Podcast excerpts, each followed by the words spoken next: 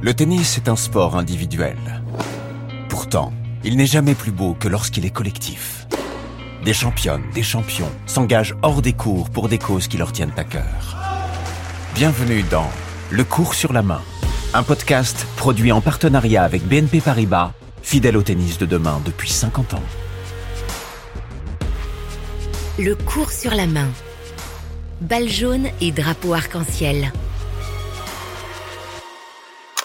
Commençons ce journal par l'exploit de la nuit, la qualification euh, d'Amélie Mauresmo pour la finale de l'Open d'Australie de tennis. La Française a battu la numéro 1 mondiale, l'Américaine Lindsay Davenport, en 3-7, 4-6, 7-5, 7-5. Je crois que on a joué vraiment un très très beau match. Euh, à un moment j'ai douté, mais euh, de toute façon il fallait que je m'accroche jusqu'au bout. C'est une demi-finale d'un grand chelem, j'ai pas le droit de lâcher.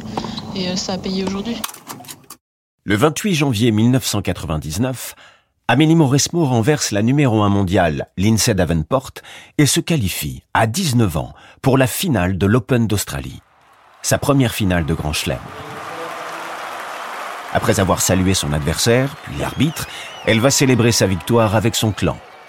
Il y a Christophe Fournery, son entraîneur, et puis une jeune femme, qu'Amélie Mauresmo embrasse devant le public, devant les photographes, devant les caméras.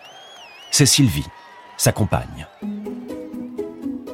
Plus que le match, plus que l'exploit sportif, c'est ce baiser qui cristallise toute l'attention.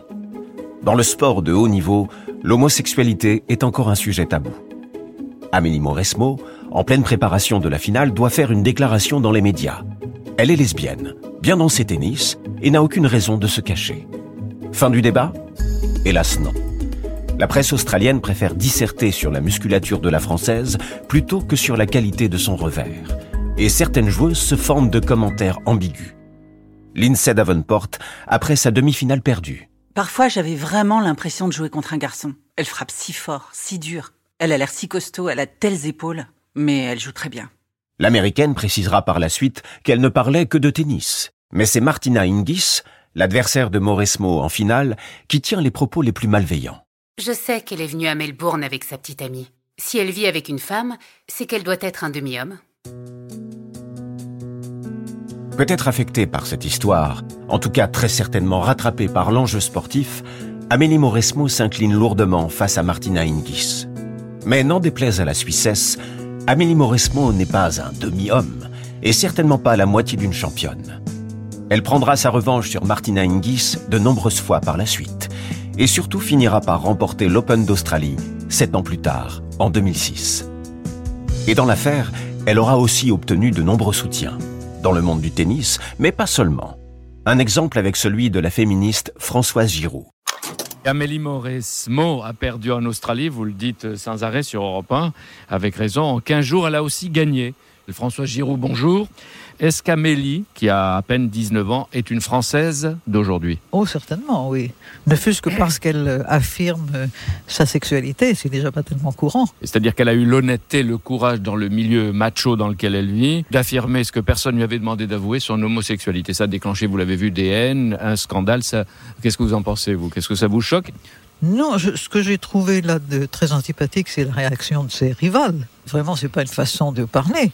Donc Amélie n'est pas un exemple, sinon dans sa façon de s'affirmer et d'affirmer sa liberté. Exactement. Et à cet égard, je suis sûr que les femmes sont contentes qu'elle ait fait ce très beau parcours.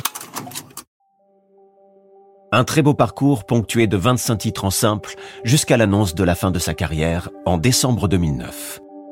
Depuis, Amélie Mauresmo est devenue la première coach d'un joueur ATP et l'un des tout meilleurs, l'Écossais Andy Murray.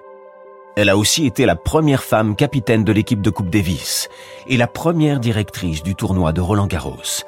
Elle n'a jamais voulu endosser le rôle de porte-parole, mais Amélie Mauresmo n'en reste pas moins une pionnière.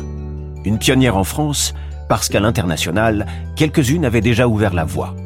Et comme souvent dans le tennis féminin, c'est Billie Jean King qui montre le chemin.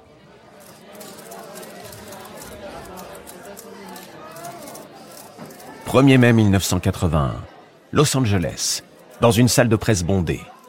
Billie Jean King, ancienne numéro 1 mondiale et détentrice de 12 titres du Grand Chelem, devient la première sportive de renommée internationale à déclarer publiquement son homosexualité. Une ancienne amante menaçait de révéler leur liaison, alors Billie Jean King a préféré prendre les devants. Dans l'Amérique conservatrice des années Reagan, la nouvelle fait la une des grands titres et des journaux télévisés. Soutenue par le circuit WTA, Billie Jean King perd pourtant l'intégralité de ses sponsors dans les 24 heures qui suivent son annonce. Des années plus tard, elle recevra des mains de Barack Obama la médaille de la liberté pour célébrer son combat en faveur des femmes et des personnes LGBT+. Obama en fera même un symbole politique en l'intégrant à la délégation officielle des États-Unis pour les JO d'hiver 2014 à Sochi, en Russie. Une réponse toute diplomatique aux lois homophobes promulguées par Vladimir Poutine. Quelques mois après la conférence de presse de Billie Jean King, en juillet 1981, c'est au tour de Martina Navratilova de faire son coming out. Elle y est forcée par un journaliste du Daily News, sur le point de publier un entretien confidentiel où elle évoquait sa sexualité. Billie Jean King, Martina Navratilova, deux coming out forcés, mais qui ont ouvert la voie à Amélie Mauresmo et à la dizaine de joueuses qui ont pu choisir d'annoncer leur homosexualité, dans un geste militant ou pas. Aujourd'hui, même s'il reste du chemin à accomplir, le circuit WTA paraît plus inclusif. Les condamnations sont unanimes quand l'ancienne numéro 1 mondiale, Margaret Court, multiplie les sorties ouvertement homophobes. Pour le sport de haut niveau, le tennis féminin semble un bon exemple à suivre. Et chez les hommes. Vous dites un mot sur l'homophobie également qui Oui. existe dans le tennis et chez les hommes c'est l'omerta en plus. hein. Oui, chez les hommes, si on en croit euh, l'ATP, euh, eh ben il n'y a pas d'homosexuels parmi tous les hommes qui ont joué au tennis dans, Dans le siècle, dans l'histoire. C'est incroyable. Et on hein. peut pas y croire. C'est incroyable. Bah, je sais pas, vous y croyez vous? Non. Comme le dit la journaliste sportive Dominique Bonneau sur Europe 1 en 2015, selon l'ATP, aucun joueur du circuit masculin n'est gay.